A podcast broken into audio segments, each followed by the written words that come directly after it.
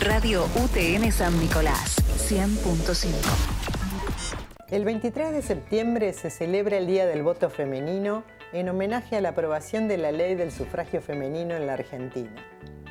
La misma hace referencia al derecho de voto ejercido por las mujeres y por lo tanto el derecho político y constitucional de votar a los cargos públicos, así como también a ser votado.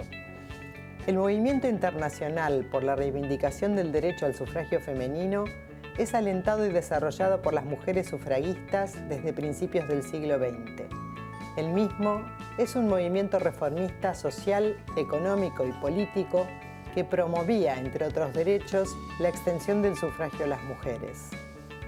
Recién en 1948, la Comisión de Derechos Humanos de las Naciones Unidas aprobó la Declaración Universal de los Derechos Humanos, en donde expresa que toda persona tiene derecho a participar en el gobierno de su país, directamente o por medio de representantes libremente escogidos, aunque la Convención sobre los Derechos Políticos de la Mujer recién fue aceptada y entró en vigencia en 1954.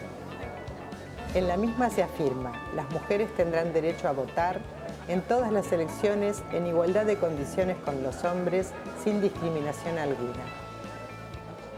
En Argentina, Elvira de Lepiane de Rawson, Cecilia Grierson y Alicia Moró de Justo, siguiendo el ejemplo de sus pares europeas, comenzaron a fundar a principios del siglo XX una serie de agrupaciones en defensa de los derechos cívicos de la mujer. Después de varias iniciativas llevadas adelante por algunas provincias, la esposa del recién asumido presidente Juan Domingo Perón, Eva Duarte, se puso al frente de las demandas, exigiendo la igualdad de derechos para mujeres y particularmente el voto femenino. El 9 de septiembre fue sancionada la ley y promulgada el 23 de septiembre de 1947. Mujeres de mi patria, recibo en este instante de manos del gobierno de la nación la ley que consagra nuestros derechos cívicos y la recibo ante vosotras con la certeza de que lo hago en nombre y representación de todas las mujeres argentinas.